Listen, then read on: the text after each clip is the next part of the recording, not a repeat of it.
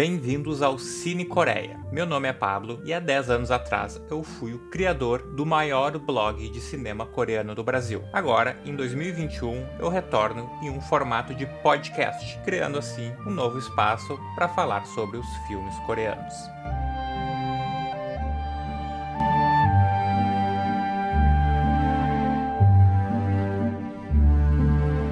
O filme Nova Ordem Espacial ele se passa no ano de 2092 e ele conta a história de uma tripulação a bordo de uma nave chamada The Victory, que tenta escapar da destruição da Terra e ao mesmo tempo eles tentam ganhar uma grana uh, coletando sucata espacial, que é o único jeito que eles têm de, de ganhar dinheiro. Né? Eles são uma espécie de piratas espaciais e são totalmente ferrados na, dentro da história, dentro do, do contexto que eles estão ali no meio.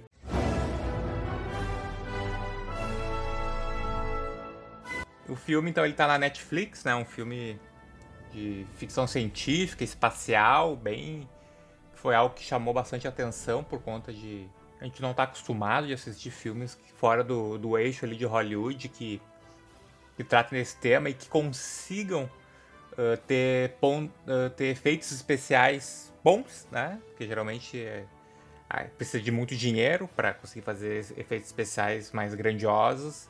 E, mas esse filme ele demonstrou que sim, é possível, é possível. A Coreia do Sul, o cinema coreano consegue, tá conseguindo filmes dessa maneira, né? Então, a princípio esse foi o primeiro filme desse, desse tipo vindo do país, né? Mas, mas bem interessante, sim. Um ponto muito positivo do filme são os efeitos especiais. São muito bem feitos, não não fica aquela coisa tosca, né? Geralmente que a gente vê no em filme de de baixo orçamento como fica, né? Então foi um filme que não é de baixo orçamento. Pode ser de considerado de baixo orçamento comparado com filmes de Hollywood, né? Que geralmente é 100 milhões, 200 milhões quando é filme desse tipo, né? Mas é um filme que consegue mostrar o que, que precisa para dentro da sua história. Então, ponto positivo do filme, os efeitos especiais, muito bons. Outro ponto positivo que eu achei do filme, que eu gostei bastante, foi o robô que tem no filme, né? Que é pelo. Ele é até dublado por um, por um ator, cara, que eu gosto muito. Como é que eu como é que é o nome dele, cara?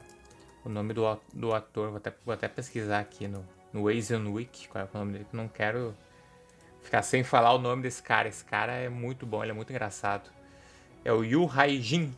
Yu Haijin é um cara que ele faz a voz, né? Ele faz a voz do, do robô do filme. É muito bom, cara. Ele é muito engraçado e o, o efeito especial do robô também tá muito bom. E ao mesmo tempo a gente vai descobrindo durante o filme que na verdade é uma menina, né? O robô é uma menina, mas ele tem a voz dele, desse cara que é um senhor, assim, um cara, um velho, é um tipo quase um velho já.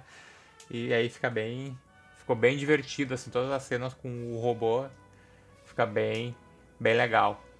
E é, é um dos personagens da tripulação, né? Ele já chega ali como um personagem da, da tripulação. Né? tripulação tem o cara, tem a, tem a capitã, tem o outro cara lá que é o Tiger Park, também é legal. Tiger Park é um cara bem legal, um cara de meio que de dread, assim. Também um personagem bem, bem interessante, né? Que ele era um mafioso. E a moral do filme é que eles estão lá caçando, eles estão pegando os entulhos, estão tudo endividado, tudo ralado. E aí eles acabam encontrando uma garotinha, assim, numa nave abandonada, assim, no espaço. Eles encontram uma garotinha coreana.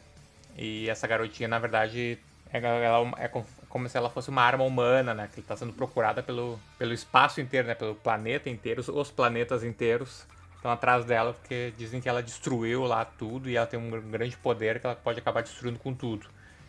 E, aí, e tem uma recompensa, né? Então fica naquela, eles acham a garotinha, eles descobrem quem que é, mas ao mesmo tempo eles ficam com medo dela e eles querem a recompensa, mas aí quanto mais tempo eles vão ficando com ela, mais eles vão se afeiçoando, né? Eles vão percebendo que não, na verdade, não, é bem assim a história, tem uma tem um twist nessa história. E a garotinha, ela é bem, bem incrível, assim, bem legal. A garotinha é uma a típica. Vocês quem acompanha aí os memes, né? Tipo a, é a coreaninha memes, né? O meme da coreaninha lá. Tem um monte de coisa. É ela, essa garotinha. Então ela vai conquistando todo mundo na volta ali. Eles então passam a missão deles a proteger ela e a impedir outras coisas que vão acontecendo durante o filme. Que, que a partir daí, na verdade, que o filme começa, para mim, começa a dar uma derrapada. Quando ele começa a entrar mais a fundo na parte, na parte principal da história, no, no grande conflito da história, que é quando começa a derrapar e o roteiro não, não se sustenta, né? Começa a apresentar os vilões, ou apresentar entre aspas, né? Porque na verdade ele não apresenta os vilões, né? Ele só, é, os vilões são só o estereótipo, assim, de vilão, é só uma, uma caricatura. A maioria nem nome, nem rosto tem, é só os pessoal de armadura. Tem o vilão principal lá com o ator, um ator britânico, que é bem. O cara é bom, é o Richard Armitage, se eu não me engano, o nome dele. O cara é bom, mas o personagem é o estereótipo do estereótipo, né? O cara da tecnológico, milionário que quer destruir tudo lá porque ficou, ficou louco com as coisas, enfim. É o clássico lá que ninguém se importa e tanto faz quanto tanto fez, né? E os vilões que, que entram na porrada lá com eles também, nenhum, não tem nem nome. Tem uma mulher lá que, que aparece de armadura, que tem nome de Camila, que chama, mas não, não dá um pio, não tem nada dela. Então é o mesmo que não tivesse. Então a gente não fica no, no conflito, a gente não sente medo, a gente não sente que aquela pessoa vai, vai acabar com, com nossos personagens principais. Não tem, não tem esse conflito, não é não é trabalhado. E a partir disso, né, essa falta de conflito, essa parte de essa falta de trabalho de, dos personagens que, que eu senti falta, cara, que geralmente os filmes coreanos têm esse tipo de coisa, né? esse, esse toque deles, né, pro, pros conflitos é bem bom, cara. Geralmente a gente se importa com um monte de personagens, a gente, ou a gente fica compreendendo quem são. E dessa maneira, né, ficou bem clichê, bem uma cara meio anos 80, assim, de filme, sabe? Anos 80, 90 dos Estados Unidos.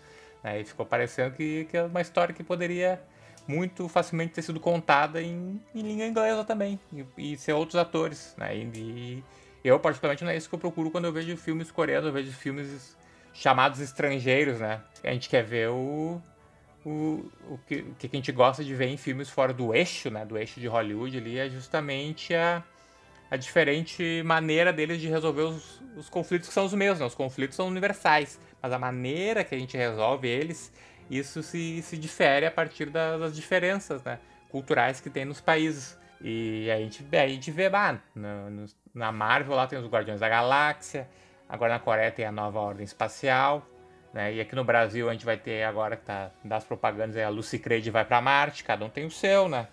E a gente pode fazer as comparações entre eles a partir do, da diferença, mas mas mesmo Nova Ordem Espacial ficou parecendo meio que um subproduto assim de de histórias já contadas, já que a gente já viu e reviu 500 vezes, que a gente foi crescendo, vendo na sessão da tarde ou na tela quente, de histórias que são que a gente já viu. Né? A gente vai vendo a história, a gente já sabe tudo que vai acontecer. Como vai acontecer, qual vai ser o conflito, qual vai ser a virada, qual vai ser, o que vai acontecer, né? A gente já sabe, né? A gente já sabe no início que a garotinha, eles vão tentar vender ela, mas vão se afeiçoar com ela, e no final o cara vai, vai, vai sair, aí ele vai ver algumas coisinhas lá fora e e vai voltar. Não, vou, vou, vou tô junto com vocês, que aí todo mundo se emociona. Ah, é isso aí. Aí vai pro grande conflito lá, ou alguém sacrifica, ou não. O filme não teve nem história, não teve nenhum peito de, de sacrificar o personagem lá, né? Teve a parte que, pra mim, é talvez uma das piores partes do filme, faltou coragem, né? Que, que o Tiger Park, ele vai lá e enfrenta uma, essa Camila, que era uma mulher que era é, pra ser a fodalhona, né? Ele tá apanhando, não sei o que, daí eles estão caindo. Daí ele tá preso nas costas da mulher, assim, a mulher, e ela tá, tá segurando com uma mão, assim, no, na nave, né? Tá impedindo os dois de caírem lá embaixo. Aí do nada ele vai lá e ele pega uma faca e vai cortar a mão dela, né? Pum, a mão dela tá segurando, e aí corta a câmera. Aí corta a cena e do nada volta ele tá, ele tá na nave de novo, a, segurando a mão decepada dela. Tipo, não, nem, não, não faz nem sentido isso tudo que aconteceu.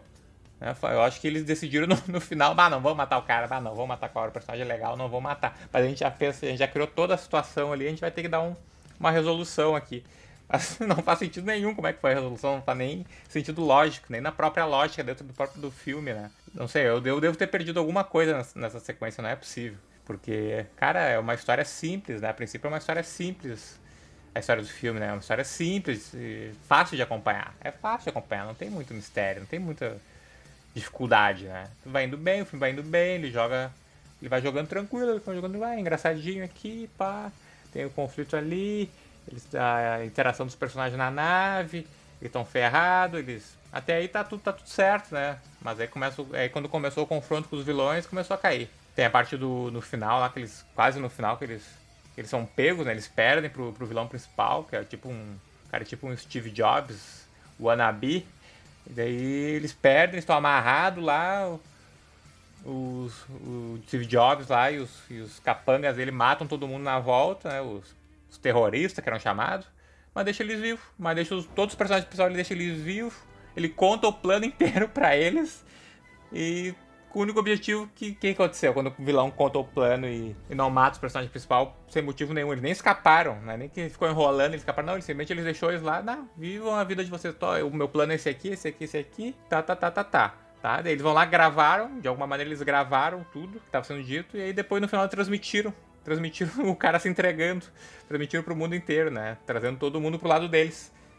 E, e de uma maneira mais idiota de resolver a, essa parte da situação, né, para eles, que era de ter o, a, o povo junto deles, né, porque ia aparecer, de outra maneira, parecer que ele era, eles eram os vilões, né, porque todo mundo acreditava no cara, o cara era o salvador. E aí essas, bah, essas resolução simples, muito idiota, cara, muito idiota, esse tipo de coisa me, me quebra, né, cara, me, me tira do filme. E aí no final também, como não podia faltar, o filme ele pesa a mão demais, pesa a mão demais do melodrama na, na última cena, né? Querendo que, que rolasse aquela choradeira, né? Querendo aquela choradeira, né? Porque a menina lá tinha nanotecnologia lá, mandando robô, sei lá. Virou mágica também, né? Ela, ela para as naves, ela salva todo mundo, agora também faz a possibilidade de falar com o morto. Falar com o morto, né? Daí vai o personagem, personagem principal falar com a filhinha dele que tava, tinha morrido no, no acidente lá que teve no início, né? Ele tava procurando ela. Aí eles tentam usar esse, esse poder aí, inventam no final pra, pra rolar a choradeira, pra rolar o dramalhão, né? Que é típico do, dos filmes coreanos, mas quem já tá acostumado, quem já vê filme coreano há muito tempo, já sabe, já sabe quando tá vindo, quando vai vir, né? E a mim.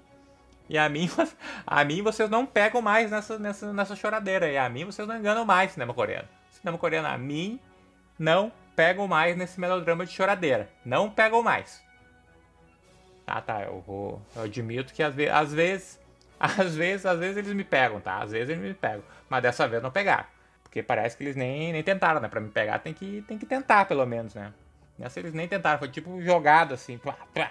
E toda a construção já, já, já, tinha, já tinha me tirado já do, do negócio. E o jeito que termina o filme, que começa, que, que demonstrou do mundo criado e tal, para, e o sucesso que o filme tá, fez, né? Pelo menos aparente fez na Netflix, vai ficar lá nos em primeiro lugar no mundo inteiro, sendo falado, né? Mesmo com, com todos os seus problemas, pode acabar virando uma, uma franquia, né? Pode acabar virando uma franquia de filmes. E para mim não seria um grande problema também. Até se tivesse o segundo filme, eu até assistiria o segundo filme para ver se corrigiu, né? Mas tem mais um, eles têm mais um filme para conseguir acertar de uma maneira mais, mais firme esse tipo de, de história. É, mas foi bem. Mesmo com seus problemas, é bem interessante ver né, a demonstração da, da capacidade de, de realizar esses filmes maiores e com, com efeitos especiais, né? Algo que a gente quase não vê, ou quando vê é muito raro fora desse, desse circuito de, de Hollywood.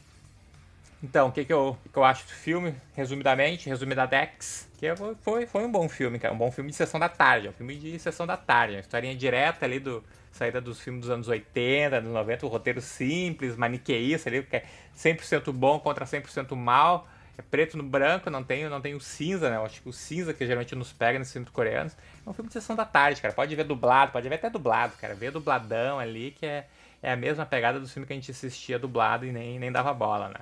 É um filme que é história dos anos 80 com uma qualidade técnica dos anos atuais. Ele é divertido, é divertidinho, é bem despretensioso e é bem boboca. É um filme bem boboca, mas, mas para mim valeu. E para vocês aí, vocês assistiram Nova Ordem Espacial ou Space Sweepers, que está disponível na Netflix? O que, que vocês acharam aí? Manda um, me manda um e-mail aí pro. Qual é o e-mail aqui do, do podcast? O podcast não, o cara nem sabe os, os dados, mas é cinecoreapodcast.gmail.com E mande sua mensagem, quem sabe eu leio no, nos episódios futuros ou a gente abre um espaço de, de chat para comentários que vocês acham. E até a próxima.